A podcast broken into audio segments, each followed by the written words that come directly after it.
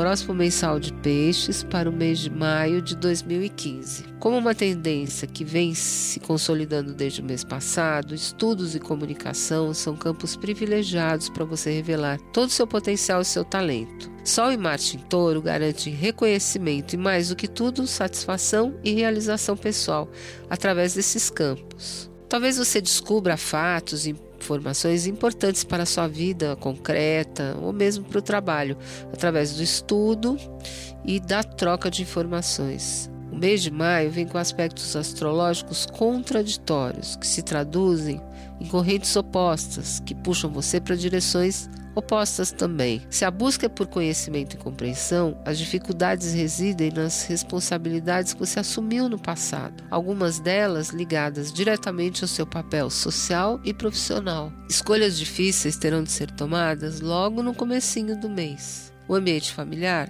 pode estar um pouco vago e os mal-entendidos talvez se multipliquem. E não se fiem nas palavras, porque em maio elas tendem a confundir mais do que esclarecer. Mercúrio e Netuno formam uma confusão no céu que se refletirá em grandes chances de ser mal compreendido e de compreender ainda pior. Evite decisões importantes de longo prazo nesse período, que vai de 9 a 29, e não comprometa seu orçamento aí. Quanto ao setor amoroso e familiar, Mercúrio também não vai ajudar. Não se deixe levar por declarações, aparências e também não ache que você está imaginando coisas certas. Espere, porque tudo se esclarecerá em junho. Só lá que o panorama amoroso ficará límpido e confiável.